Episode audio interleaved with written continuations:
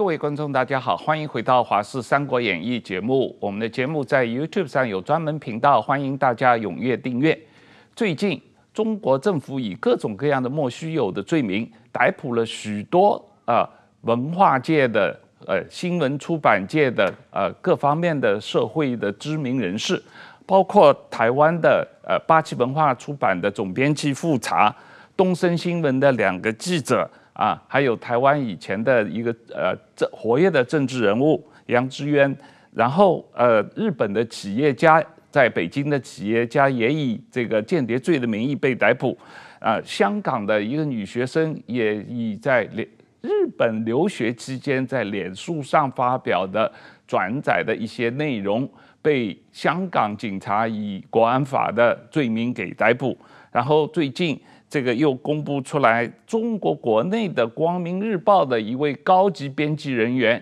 哎，也以间谍罪被逮捕一年啊。这个最近刚刚要提审是吧？那这样的话，这个最近这几乎是网络上天天有一些啊奇怪的这个中国政府啊抓异议分子、抓所谓间谍、抓各种违反中国的国安法的人员的。不管是中国公民还是外国人的这样的案例，那这个情况，呃，我们今天特意请了啊人权工作者李明哲老师来上我们的节目，啊，谈一下他个人在中国被这个呃逮捕、起诉、监禁的经验，看看给所有的海外的呃人士有可能要去中国或者香港旅行。啊，有从事业务、读书、学习的人都应该要了解的一些情况啊。李老师你好，主持人好，石板啊，石板先生好。李老师，这个您的案子在台湾是很有名的了啊。那先恭喜你已经回到台湾一年了，你基本上生活都已经安定下来了啊。那呃，我我们也很高兴你愿意来上我们这次节目，谈一下你当时这个案子的情况。呃，我想这个案子你的经验。给几乎所有的台湾人都需要了解哈，那以后所有的人都有可能碰到这样的类似情况，因为中国是没有标准的啊，中国人抓人是没有，中国政府抓人是没有标准的。那呃，李老师，我想了解一下，你在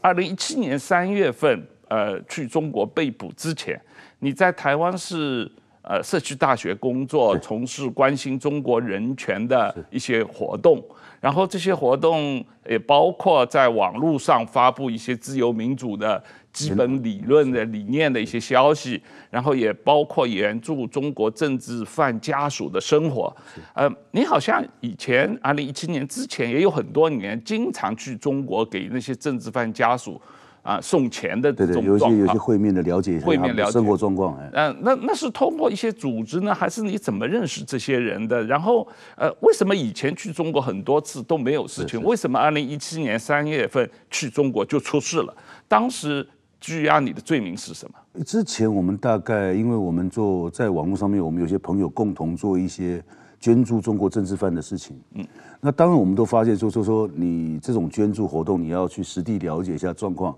因为中国每个地方的状况差异很大，嗯，有时候我们曾经发生过说我们一直在捐钱，但是这个家属事实上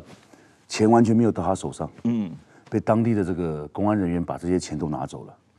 所以我们发现这种捐助活动一定要透过实地的方式去了解实际的状况。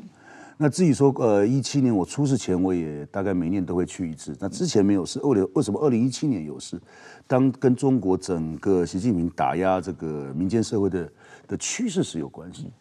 那最直接，当二零一七年他开始实行这个网络安全法、境外 NGO 管理办法跟慈善法，去管控整个境外 NGO 跟中国国内的联系，包括那些网络言论、募款这些行为。所以我认为，二零一七年之前没事，但二零一七年有事，我觉得跟习近平这些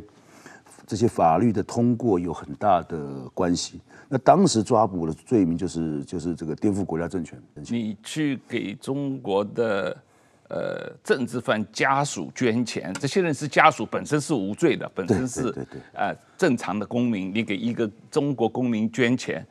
就变成了颠覆中国国家政权政权罪。呃，那我我想再了解一下，你去的时候是以你个人名义去的，还是你是有代表一个呃人权组织啊，或者是你们有一个非政府组织啊，类似这样的状况？这理论上当然是我个人去，但是你要说我们代表什么，其实我们就是一个网络的聊天群。哦，那中国的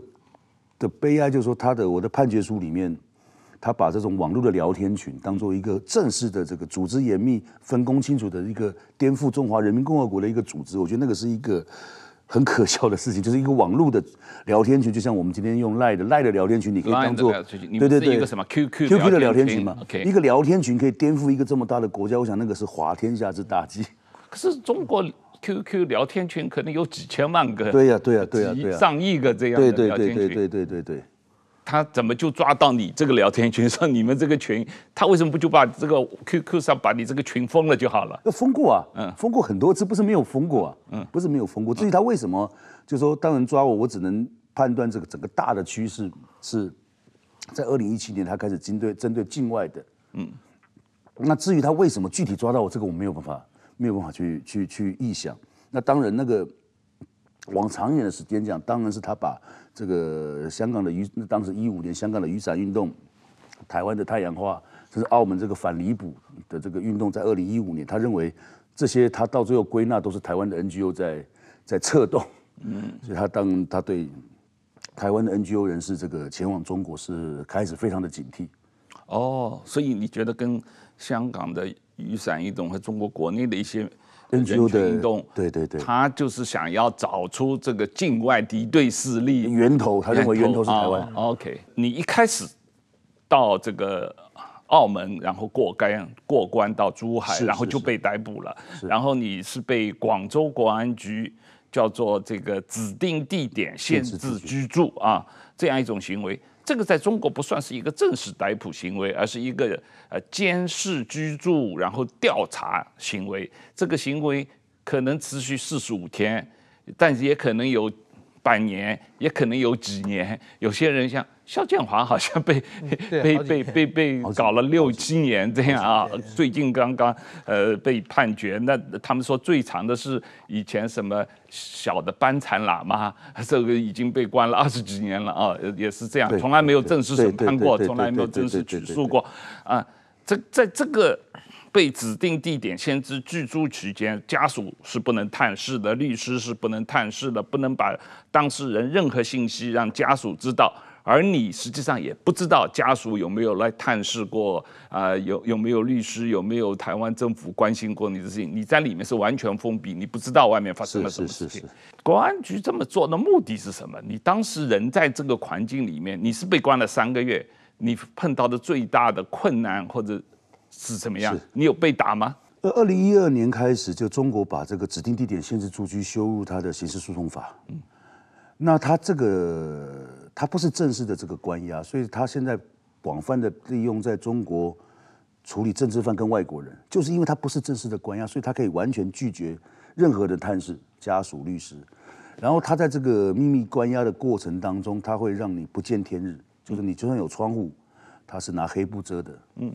他有两个人二十四小时看守你，然后他们不准跟你说任何话，特别不能。告诉你现在是几点？中国大概有研研究过心理学，但是你是住在一个旅馆里面？呃，不一定，不一定。我是住在他们应该是办公室的一，应该是他们的办公室，因为那个地方我知道有其他的的办公人员。那在这个时候，他当然可以对你，他等于把你软禁起来，毒囚，因为毒囚一到联合国的标准就是一种酷刑。然后在这个过程当中，因为你每天他他你看不到任何的文字，嗯。你会，你如果关的时间稍微长一点，超过一个月以上，你人会产生一种幻想，就常常会有幻觉，就是觉得这个世界快快快瓦解了，以后你你可能坐牢坐十几年，回去没有人都会理你，的家属都不在了，甚至到最后你会有一种斯德哥尔摩症候群。嗯嗯嗯，什么意思？你会很喜欢你的这个审讯你的人员，嗯，他会很期待他来审讯你，嗯嗯，审讯你他你希望他审讯久点，为什么？因为像政治犯，一般政治犯都很爱讲话。嗯，你一个多月没有人跟你讲话，你会整个人会懵到会疯掉。那能够跟你讲话的人只剩审讯人员，嗯，所以你会很希望审讯人员审审审讯你。在你的精神状况不好，你的你整个，所以中国可以利用这种状况去得到他任何想要的这个证供。所以我们看到中国的政治犯出狱，为什么精神大概都有一些状况，就是他被指定地点限制住去秘密关押太久。他的法律虽然是规定，嗯，我我当时我没有记错的话，我的时候他这个法律好像是规定是四十五天，还是两个多月吧。嗯呃，现在我不知道他的法律修了怎么样。那但是中国常常用国家安全的理由，无限制的延长这个秘密关押的时间。嗯，所以一般的中国政治犯会被观察关押到一年甚至数年。是，这个是一个很严重的问题，而且你会完全因为你得不到外界的讯息。那当时我还算有得到一点外界的讯息，因为很清楚，因为我太太开始在外面有动作，所以当时中国没有办法按照他原有的节奏逼我承认说，他最早希望承我承认我是间谍。嗯。然后中国发现，当外界有声音的时候，他开始发现他要急的需要我承认一些目前的所谓颠覆国家政权的罪名，所以他他逼我母亲，他透过一些管道密使逼我母亲写了一封信给我。嗯，那封信上很清楚，他希望我母亲劝我认罪。这第一个。然后因为我太太当时在外面有有已经有动作了，所以她希望我母亲信里面把我太太臭骂一顿。所以我我母亲当时在信里面写说。说你太太要把你当烈士，她要把这个事情闹到美国跟联合国。嗯，但是我在看到这个信件的时候，其实我心里是可以稍微安定一点，因为知道家人在外面有有动作，所以你外面如果完全没有动作，中国可以完全按照他的节奏对你做任何的处理。那以他对权力的掌握，那他绝对可以逼你承认任何他要想要承你承认的罪名。嗯，当外界有动作的时候，他的策略就会有所调整。嗯。那对于当事人是非常大的帮助。我如果没有那我妈妈那封信，我大概不一定撑得下来。所以你在这个监视居住期间，他并没有对你，比方说，呃，坐老虎凳啊，打你啊，这个呃，这个对对我本人这个 physical 的这个是没有，对我本人都没有。但是我要特别强调精神上，对对对对，但是我本人没有。但是我要特别强调，依照很多中国的政治犯出狱以后的的的的记录，嗯，他在这种状况是可以，而且常常发生对人。用肉刑的状况，嗯，而且我要提一个我的例子，就是我，比方我在坐牢的时候，我有高血压，嗯，那他坚持不让我的家人寄药过来，嗯，他坚持要他自己拿药给我，嗯，虽然他宣称是他依照我台湾的药配中国相应的药品，但这个药品是什么，我没有人知道，嗯，所以他绝对可以用任何他的，这因为他把你，他不让你有任何的讯息，他也不让任何外界人接触你，所以他当然可以对你做任何他想要做的事情，所以他。给你看病，然后给你配高血压的药，但是不能台湾来的，必须。对对对，他一定坚持是他这边给我的。但是呃，最近这个日本的这个在北京的企业家，嗯、他被呃以间谍罪拘押调查。嗯、对。呃，然后日本外长就、嗯、这个事情在日本就闹得很大，然后日本外长就去中国见了这个中国外长，然后。交涉以后，日本领事馆的官员就可以去见这个企业家了。就我觉得这这种，我因为在日本这个是第十七个了，就是在日本这个制药厂的在中国的总董事长。呃，中国是我基本上前十个我都采访过。嗯，他们这种是叫居监视居住。嗯，监视居住的话，按照一般的规定是半年，可以监视规制半年。这半年呢，你是不允许跟外界有有任何接触的。嗯。那么有一个明显的例子呢，就是说过去日本社会党的一个职员，他当过日本的社会党的党首那个土井多贺子的秘书，这个人叫铃木英司，他被关了六年，前不久刚刚回到日本，出过一本书。铃木英司也是我的朋友，他是被卷入一场间谍案被关起来的，关起来半年期间，他自自己回来说，半年期间不许他看太阳，不许他见太阳，他被被关到叫一个招待所，实际上是地下室。然后他说，最后的时候，他就求那人说：“让我看一下太阳，可不可以？让我晒晒一下太阳，可不可以？”然后他说，那个时候不管什么罪都都都都要认。然后他就被带出去以后，在太阳底下晒个十五分钟。他说，一坐下来的时候就一直在流泪，一直在就是说半年第一次见太阳的话，就是人都被。虽然他也没有接受什么老虎凳啊那种那种呃喷气式那那种酷刑，但是说这这种不让你见太阳，其实是一个非常严严重的酷刑啊。那么中国这种监视监视居住，它是一个非常违违反人权的。不管你犯任何罪，在在现代的法体制下，只要法院没有判刑之前，你就是一个无罪的嘛。对，在这种时候，这种。折磨的人不许人外界沟通，这是一个非常严酷的问题。那么中国呢？比如说前不久林方正去了中国，这次这个制药厂的人他是二月底失踪的，嗯，那么他四月份就允许了这个领事接见嘛，就是日日本的这个外交官可以去见他，嗯，这好像是日本外相认为是自己争取到了多大的好处，然后中国好像给了日本多大的照顾。但是仔细一想，你就是一个十恶不赦的犯人的话，你去能够你在外国犯罪能够跟外交官见面，这是一个最起码最起码的人权保障公约的一个人权保障的惯例嘛啊，你外国人领事有保护权嘛啊。所以中国最最近它是一种监视居住，就是说还没有抓你，嗯。但是说呢，现在就是说我监视你的居住而已，所以说我我没有违法。他是用这种方方法多诡诡辩的方式，所以这是一个非常非常残酷。真的，如果我想任何人被关到半年，我我想我自己的话，我估计我也什么罪都认了。他这个监视居住的环境是没有太阳的，就是他把窗帘都是是是遮起来啊，然后有的卫浴设备都在房间里面。对对对对对。OK OK。然后也没有书，也不能看电视。当然不能，不可能任何人的，不可能有任何的文字。但是你可以，比方说自己在房间里做一些运动什么，这些都可以。这些可以，这些都看他的心情，他也可以不让你做，他也可以不让你做。那那一段时间伙食怎么样呢？就一般，就是一般。嗯、当然我们知道这个，我我们在外面都有看到，那时候有很多讨论，就是当时你太太。呃，李净瑜他一开始就选择非常高调、公开的，呃，通过台湾社会和国际社会的力量来援助、救援你啊。那这个救援的结果，至少当时发生的情况就是迫使中国公开公开审判，啊，使得他们想要安在你头上的很多罪名，像间谍罪啊。没有成功，然后使得你这个捐助这些政治犯家属的行为也没有作为罪行来审判啊。然后最后法院，我们看到法院判决书里面，实际上你的行为全部都是在网络上的言行，没有一件事情是在中国内部做的啊。那所以就你在中国之外的网络上的言行。就被以颠覆国家政权罪判了五年。就你看，你太太呃家属的高调的援救和国际社会的援救，对你的定罪或者量刑的刑期有什么影响吗？第一个要先了解，就是说习近平从习近平上台以来，用颠覆国家政权或者煽动颠覆国家政权罪抓了非常多的人。嗯，那这次其中只有我一个是有公开审判。哦，是哦。虽然这个公开审判是部分，它并不是真的像我们知道的，觉得是把网是把所有审判的行为公开，它并没有，它只是把一天的庭审，它可能截取几段影片放在网络上做部分的公开。但就算是这样，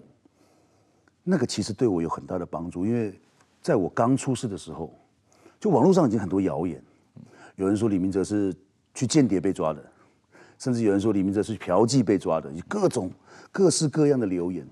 那我太太只是理解，就是说，如果我透过两边私下的交易，因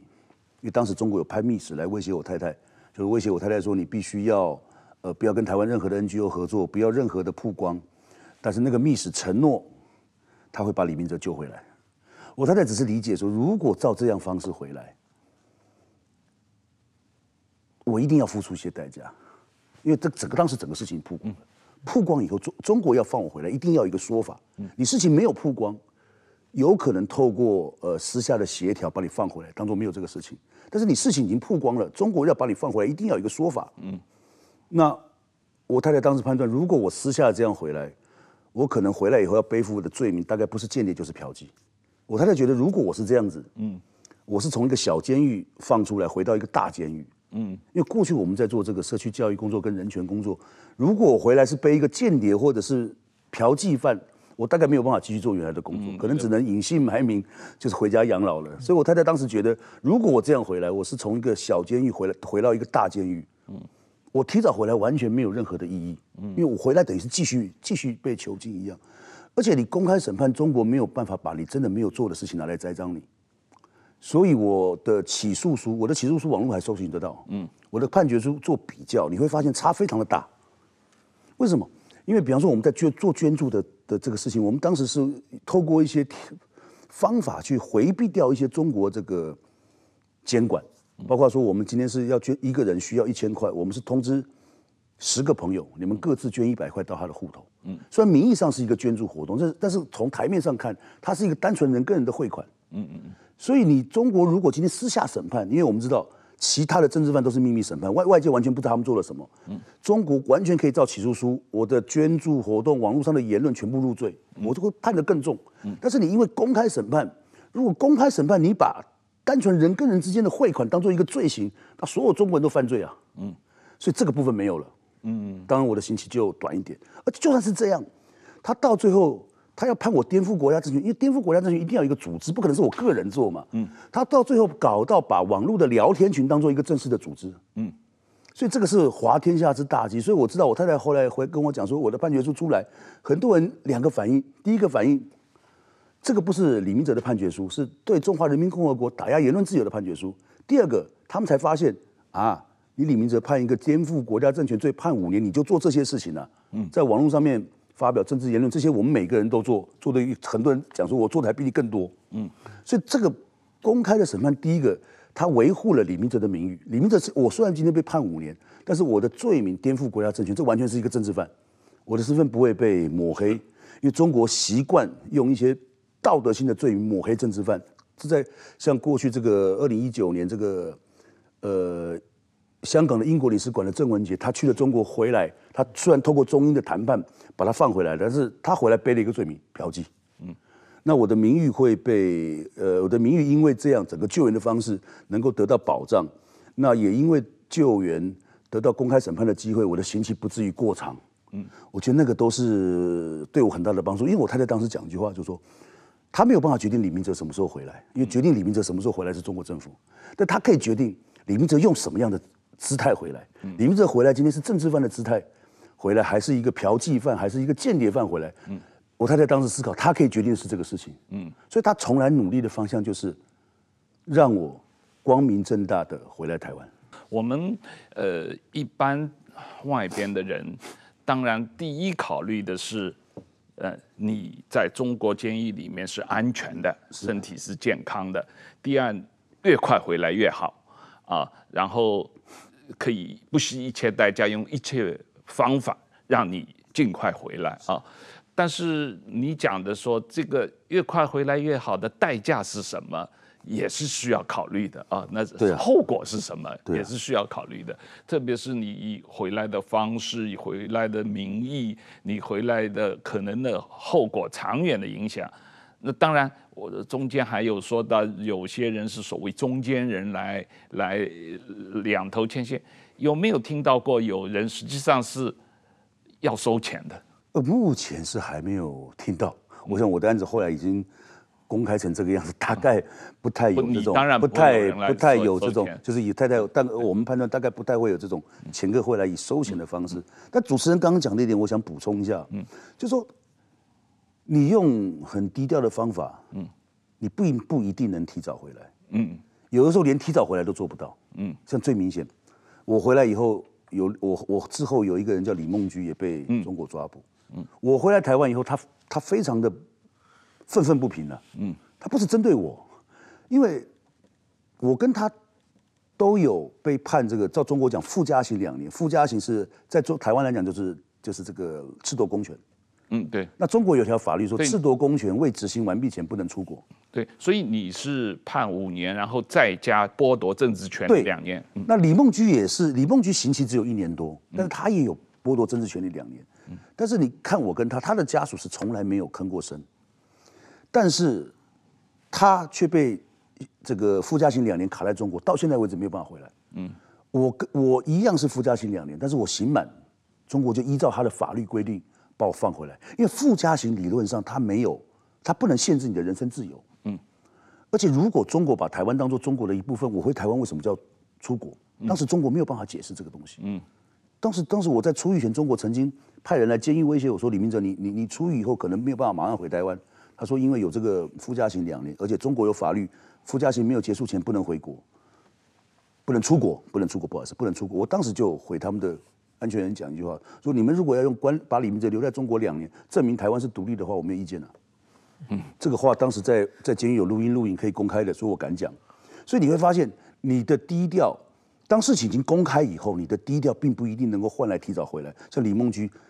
他就非常抱怨说，他的家属为什么没有像我太太那样的救援？当然，我们不能批评家家属的救援方式，因为家属承担那么大的压力，我们没有办法批评他，没有资格批评他。但是你不同的结，不同的方式，一定会造成不同的结果。那我跟李梦居的对对对比是一个最清楚的。李梦居是以什么样的罪名和判刑的？起诉的，好像是类似间谍罪这种刺探国家机密的这个。他是拍了一些，拍了一些照片。那个深圳，深圳其实，在就是在香港的过境的罗湖那里聚集个大批的军队。这是二零一九年的事情。二零一九年，然后到现在二零二三年了，他还没有放出来。他已他已经已经放出来，已经刑满释放了，但是说他是附加刑，还不能回台湾，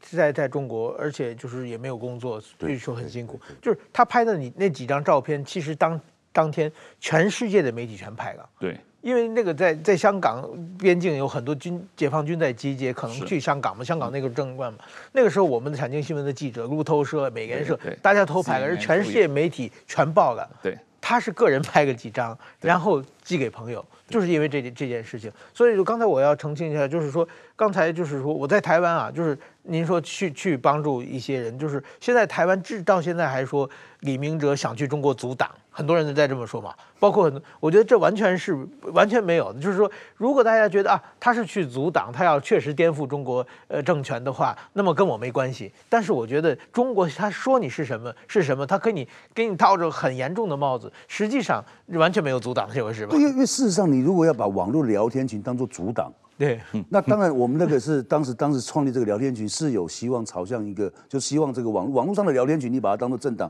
那那那当当你个人可以这样判定，我没有意见。就说，但是但因为它是网络一个造区域的一个聊天群，不管你怎么讲，它到最后它的所有的东西都是在网络上面嘛。对，但是那个群里面其他人有没有也被抓了和判刑了？有有有有，就是跟有一个跟我关在同一个监狱，他判的比我重，他判了七年。对，那个呃，彭宇华，彭宇华，彭先生，彭先生，他现在还关着。对对对对，他因为我才，他是应该也也快出来了。但就是只有他一个人，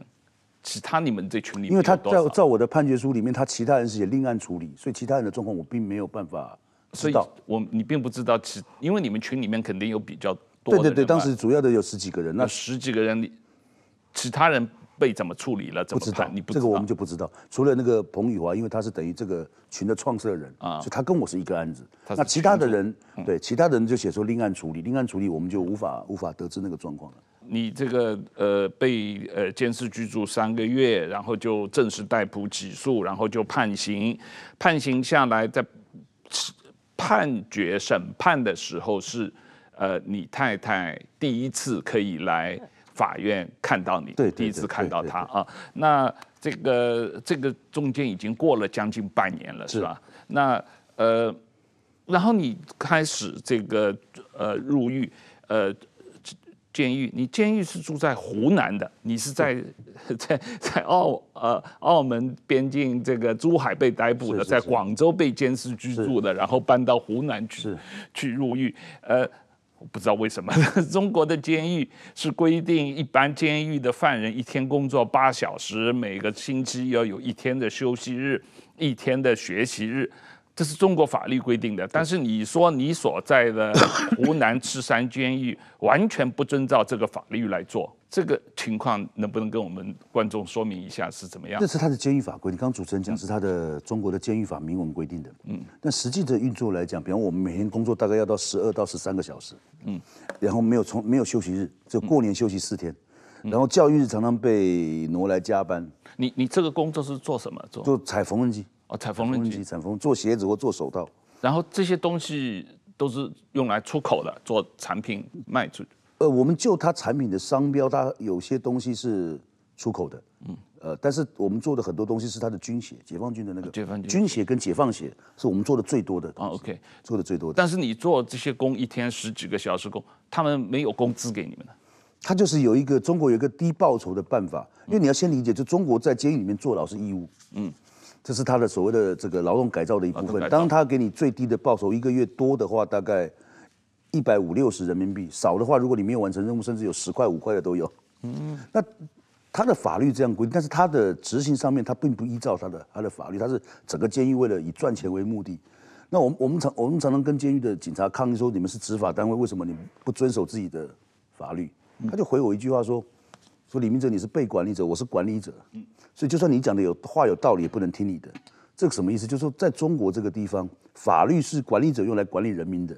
那有权势的管理者是不遵守法律，他可以随意的解释法律。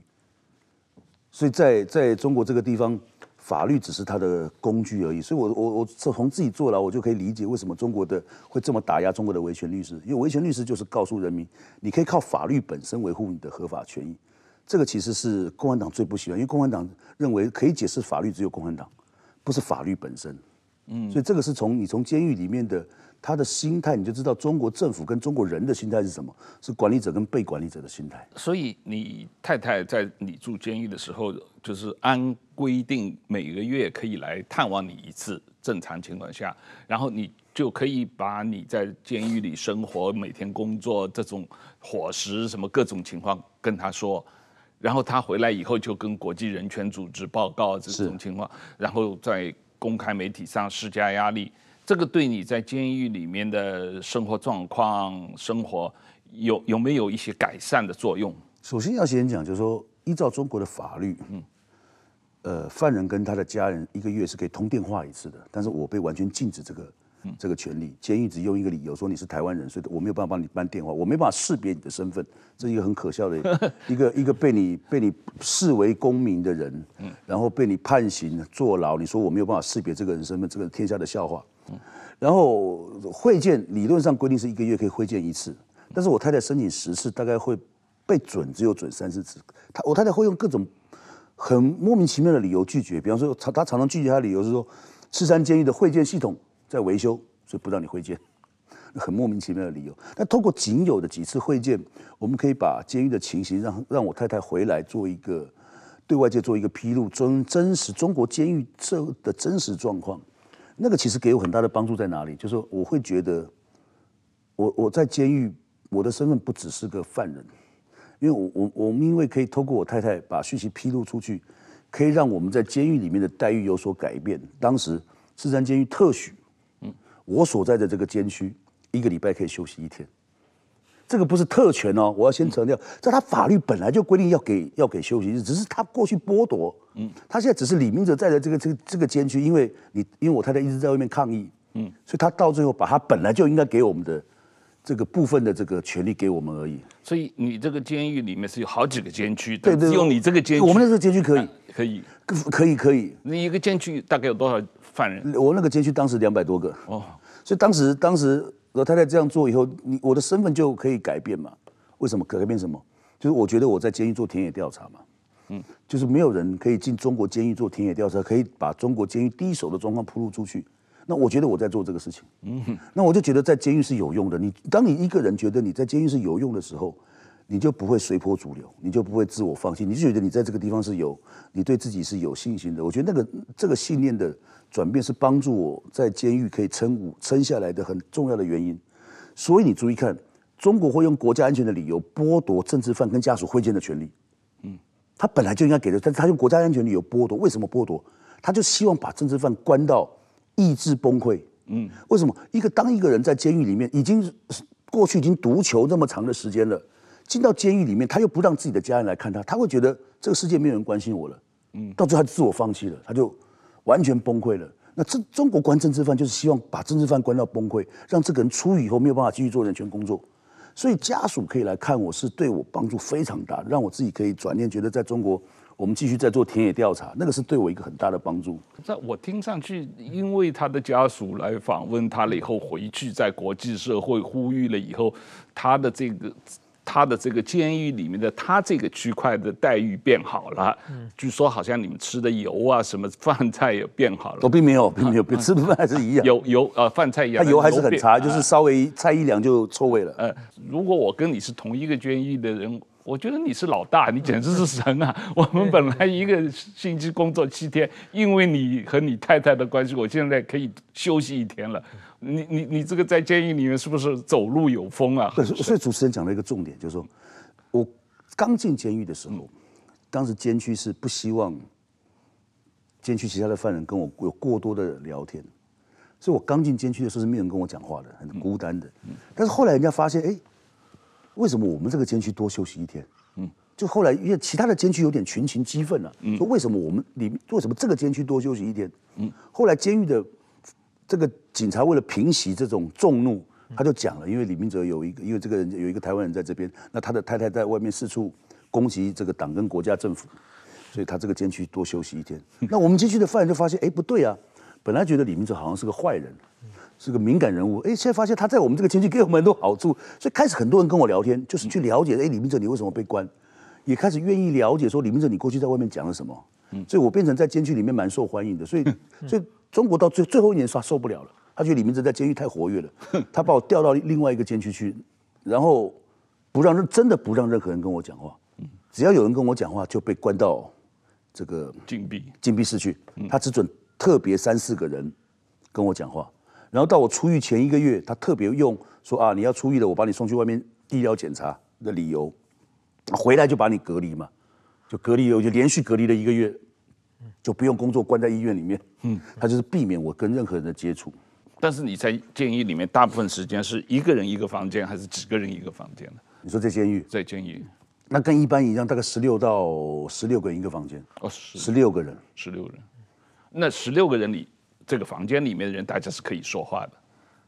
对对对对对对，这当当在在前几年是没有问题。因为前几年跟我讲话的人，只是会被警察问话，说你跟李明哲讲什么啊？不要讲些敏感的问题，但不会禁止。到最后一年是禁止，嗯，最后一年是禁止。然后我还看到说，呃，监狱是允许你太太送书给你，是，但是他送的书可能十本里面只能够进来三本左右，另外七本都被收走了，后来也退还。是是是是是。然后而且他这个书是不能够在台湾出版的，只能在中国出版。他有没有买一些什么习近平选选集之类的、毛泽东选集之类的送给你？有送过我。有送过我这，也有送过我这类的习近平选集这类的书籍。嗯，但是我太太当时送我书的时候，就是我当时特别跟我太太交代说，你要买中国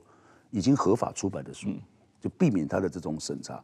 就说我想说你买中，因为中国的书已经被审查过了，但是送到监狱你会发现，他的审查不是说看里面有没有夹东西，他做实质审查。嗯，而且你说他没有实质的标准，他到最后只能用什么标准？这本书是日本人写的。嗯。如果是日本人写中国的，或者外国人写中国历史的，他一律不准进来。嗯，然后甚至他很夸张的说，如果是写到对苏联不利的，嗯，比方说他当时他送了我，呃，他在送进来有一本是中国出的，嗯，讲说在这个二次大战前，德国跟苏联签的这个互不侵犯条约，嗯，呃，瓜分波兰的事情，这本书也不能送进来。嗯，然后。他到最后只能依照这种标准，是日本人写的，外国人写中国历史不准送进来。如果外国人写外国历史的，当然大概就没有没有没有太多的问题。那你会发现他真的有一些敏感的书，所以监狱完全看不懂，反而送进来了。嗯，比方说什么《动物农庄》，嗯，一九八四，嗯，一九八四在我出狱以后，呃，是一九八四，我没记错，我出狱以后这本书被禁了。嗯，但《动物农庄》是在讽刺共产主义的，嗯，这本书送进来了。嗯，就是你会发现他们的审查完全只是。为审查而审查，他完全不懂，他完全没有办法审查，就他事实上内容他看不懂，他以为这是童话小说，童话小说，对，他看到《动物农庄》，他翻一翻，他真的以为是《动物农庄》啊，他不知道这本书是讽刺共产主义的。然后有一些有一些只是日本人写的书，他大概一律不准进来，他大概他他他大概对日本人特别讨厌吧。但是你在监狱里能够看电视，都是中央电视台的新闻，天天看。那其实没有太多的时间，你每天大概你真的要看电视，大概只有十几分钟，因为你你每天跟机械一样，你每天工作十三个四个小时，你还要睡觉，那你回来虽然你有两个小时可以所谓的自由活动，但是你每天总是要洗澡、洗衣服、固定这些事情。当你这些事情做完，你每天大概只有不到二十分钟可以，你可以看一下电视。那那那中国的电视就是中央那几个台嘛，或者地方台，那个其实都中国的媒体都是官方的媒体，但他每天有半个小时规定要看新闻联播，这个是固定的。固定的，固定。是啊，先生，你每天固定看新闻联播，不能看任何所有的东西。你看了五年以后，你是不是也认为这个习近平最伟大，共产党最伟大，中国最伟大了？也也没有，新闻联播它那个新闻完全没有趣味性，完全。没有站在观众的不观众的角度来看来编编节目啊，所以说你即使我天天看的话，也很很难受到感染，就是完全一种政治的宣传啊。我我记得我过去采访过一个日本人，在中国被关到呃监狱，他也关个五六年，后来他就是说他是日本人，但是说中文非常好，然后呢，他就是很很聪明，他也是被间谍罪关进去的，然后他那个监区全是。外国人，都外国人聚在一起，然后看新闻联播呢，他就是有有什么重大的事情，什么共产党多少大召开的话，他就开始写感想，表忠心，然后呢，写完以后呢，然后那个监狱监狱长就受表扬啊，你看我们改造的犯人都改造这么好了，外国犯人都这么感动，然后呢，他就是。替他们这个所有通奸去每个外人外国人写一篇，什么斯里兰卡的，什么菲律宾的，每人写一篇感想，然后他们呢还集体获了一个什什么奖，然后然后他们他们的监区可以不劳动，就是说，但是这这个这个家伙是后来回回到日本以后又天天骂共产党啊，他，他基本上就知道怎么怎么骗，这这中国就是一一大家都在骗来骗去嘛，他在监狱里就考虑怎么改善自己的待遇嘛，所以看新闻联播看得很仔细，看完以后写感想。说怎么好怎么好，自己很受教育，很受感染。然后不光是他自己写，还替很多犯人写。所以监狱也知道那些犯人语中文也不会嘛，都知道是他代写的，但是就当做这些犯人们的一起交上去。我觉得这是一个很荒唐的一个世界啊。你你在监狱里面没有被要求学习邓呃习近平文集，然后写感想之类的东西？就是当然有，而且而且我到最后一个月、最后一年的时候，换一个监区吧，嗯，每天多了三个小时要上政治课，嗯。但是其实负责我政治教育那个警察，当然我这边讲他的事情，他大概 会不不太好。那他跟我讲的话很实际的，他他从来不期待能够改变我的思想，嗯，但他要求一件事情，我要服从他的管教。什么叫服从他的管教？就他可以不管我心里怎么想的，他在对我的政治，我对我们的政治教育也可以应付过去。但是他要求我一定要写一些新的报告，但是不能批评共产党。所以到最后我就做一件事，抄报纸。嗯，抄中国的《环球时报》，抄了交上去，他也就啊，你说交了就交了。所以，所以其实其实共产主义发现，他的基层的警察是完全不相信这个东西，嗯，是完全不相信，他们自己都不相信这个东西，所以他只是应付，就上面叫他这样做，他就叫你这样做。他不，他从来不觉得他能够真的改变一个人思想，因为他自己都不太相信嘛。所以你在监狱里是可以看报纸，可以看到。那那也是要争取，也是要争取。本来监狱他监狱并没有说不能订报，所以中国一般的监狱是可以，你可以自己花钱订一些外面的报纸。嗯嗯，你是可以，但是我们那时候也是一直跟他争取，我那时候一直跟他争取说，你这个东西是可以的。嗯，他到最后勉强让我们订一些，订一些订某一某几家的报纸。如果《环球时报》天天骂台湾，你可以知道很多台湾的消息。对，就是当时为什么我就我从来这一辈子没有那么喜欢过《环球时报》，就是因为他虽然骂台湾，但他最少会讲到台湾，所以我知道一些，我知道有一些讯息。对，而且而且而且，呃，我们今呃中央台有一个中央四台吧，海峡两岸有一个节目《海峡两岸》。对。而且你会发现，它里面有一些，它有一些固定的台湾人会被邀请上那个媒体去，邱毅啊之类的。呃，邱毅啊，不黄志贤啊，是陈凤馨啊，唐香龙啊，对，呃，固定上这些节目。他们当时节目上，他那个，因为他剪那个节目，完全就是对中国洗脑的，对中国内部洗脑。你看，连这些台湾人都这样支持中国共产党，所以台湾政府真的很坏。对，那你会发现，就是很多有一些台湾人被。被被中华人民共和国政府利用做他们大内宣的工具，我觉得那个是个看到时候会觉得是个悲剧。我妈妈八十几岁，这个九十岁人住在上海的养老院里面，天天看中央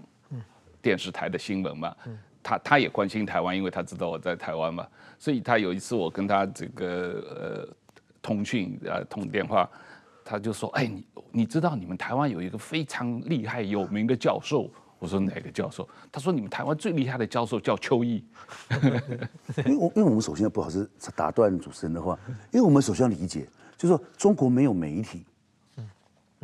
中国没有媒体，他的媒体被这是他报纸上面公开讲的，就媒体只有一个功能，就是替党宣传，所以中国不存在媒体，所以台湾的政治人物，我这边。多讲，就台湾政治上这些，他不是在上，他不能用说他上一个中国的媒体做，以此做做推脱。中国的媒体只有一个功能，就是替共产党宣传。所以你如果只要台湾的政治人物上中国的媒体，你就是在帮中华人民共和国宣传，没有别的，嗯，没有别的，因为你你如果不上不帮他宣传，你不可能上这个媒体嘛。这个不也不是媒体，它就是党的这个宣传机器了。回来后还想再问一下，不好意思，多问一下，是就是呃，你太太李静瑜，呃，组织的这个救援活动赢得了国际社会的广泛的这个声援，然后呃，最后虽然说关了五年，但是你是健康的回来，在没有被中国折磨到精神上的崩溃。是，所以从你的个人的身心健康的角度。可以说这次救援是成功的，呃，这种救援的经验，就就你跟你太太，我不知道你们回来以后一定有交流过。是是是。你你觉得对其他的家属有什么参考的意义？当然，每个人的案子是不一样，是是是，每个家属的情况也不一样。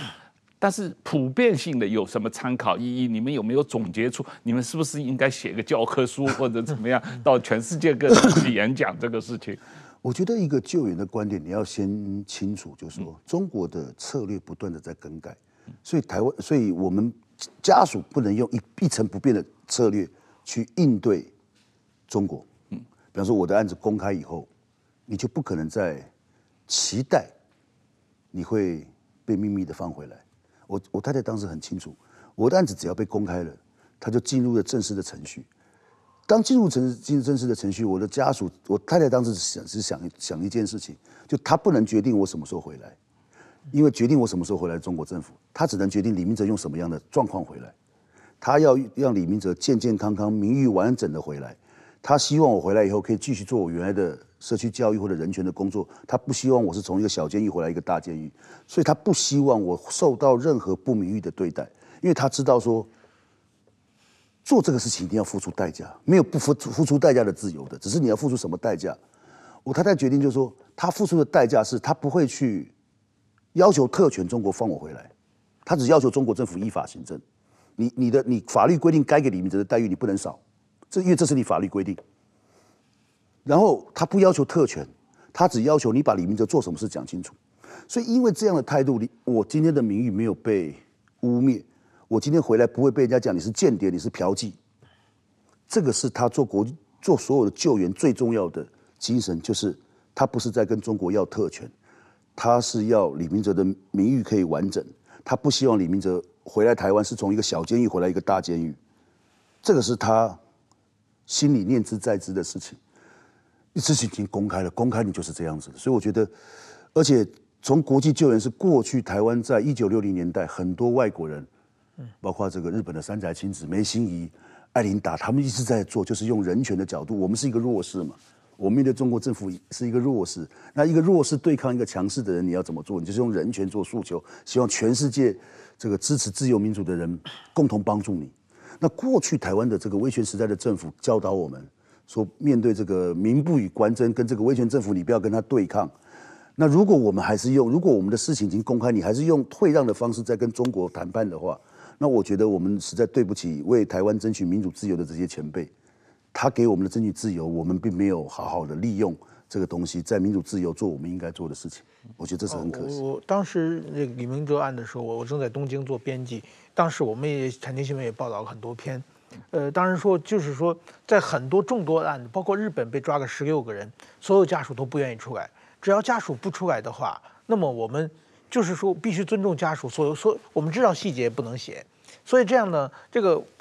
这个案子就。稀里糊涂的就就过去了嘛，大家知道又又被抓一个人，但是说因为李明哲的太太召出来多次召开记者会，去去联合国申请，所以说全世界的媒体都可以写得非常详细嘛，所以这这这一点是确实不一样的。但是我我也也知道，就是当时在台湾有很多你太太有很大的压力嘛，很多人说你太太是这样做是对李明哲更不利，或者说他自己借机出名，各种各样说说难听的话有也有很多。那他这种。救援，你后来在监狱里知道你是怎么想的？你是是希望你你会这你你当时什么感想？你知道？就我完全支持他的做法，因为如果你念，如果你去念台湾的过去白色恐怖的历史，你就会知道，帮助台湾民主化最重要的力量就是外国的帮助台湾的民主，包括美丽岛事件的公开大使，透过公开大使让台湾人民知道 这些政治犯在想什么，那个对台湾是有根本的改变。而且你只有用人权做价值，做公开的救援。你才可以把当事人的名誉好好的保存，让他可以回来台湾继续做原来的事情。那这个是你觉得什么事情是你可以努力的，你可以得到的。然后有一个最重要是，任何东西一定没有不付出代价的。我们台湾要理解，你要自由一定要付出一些代价。我们现在的自由是我们上一代人付出代价替我们争取来的。但是今天你的家人被中国政府关了，被独裁政府关了，你要把他救回来，你一定要付出代价。你要付出什么代价而已？他提早回来。或许秘密秘密的让他提早回来，但是你要付出的代价可能他一辈子的名誉受损。我五年完完整整的回来，做满刑期回来，但是我是正正大光明的回来。还有，比方说李梦菊就更可怜，他他他刑满却没有办法回台。所以我觉得我们要理解，很做任何事情跟中国政府打交道，不可能不付出代价。你不要想那种，你你不要心存侥幸，说你你是一个特例，你可以透过一些你的方式很侥幸的这样子，你一定要付出一些代价。只是你要付出什么代价，这个我觉得是所有的家属，包括台湾人要思考的东西。我们时间差不多了，我最后很快问一个问题。我我看到你在其他媒体上的访问，曾经有过这么一段话，说你认为台湾支持独派的选民应该多关心中国的人权，呃支持统派的选民，呃，统派也更应该关心中国的人权，因为统派应该希望跟一个自由民主的地方统一。呃，你经过这一个切身的经历以后。你觉得这个台湾人帮助中国人争取人权，有这样的争取的空间吗？就是我觉得，当然中国人的人权是中国人的民主，要中国人自己争取。嗯，我们作为外国人，我们可以帮忙，但是我们永远只能做帮忙，行有余力的帮忙。就说你要，如果你认为中国要民主的话，我觉得最重要第一个要先确保我们台湾的民主。嗯，因为台湾的民主可以维持，那个都有对中国有一个改变的动力。就就是可以让中让世界觉得说，其实这个东方社会是有可能民主的，可以打破中国去宣传说这个东方不适合民主的这个谎言。所以台湾本的民主本身的维持是对中国民主最好，就是对中国民主推动最好的帮助。那当然，我觉得台湾我们希望独立的人必须要了解中国，因为你就算台湾独立，你不可能不面对中国。中国是离一个离我们这么近的国家，每天要威胁我们。我们要了解中国的人权是什么状况，要让台湾人警惕。你要跟这样的国家统一吗？那台湾，你支持统派的人更需要了解中国，因为你要知道，你未来你要给你下一代生活的空间是什么样的国家，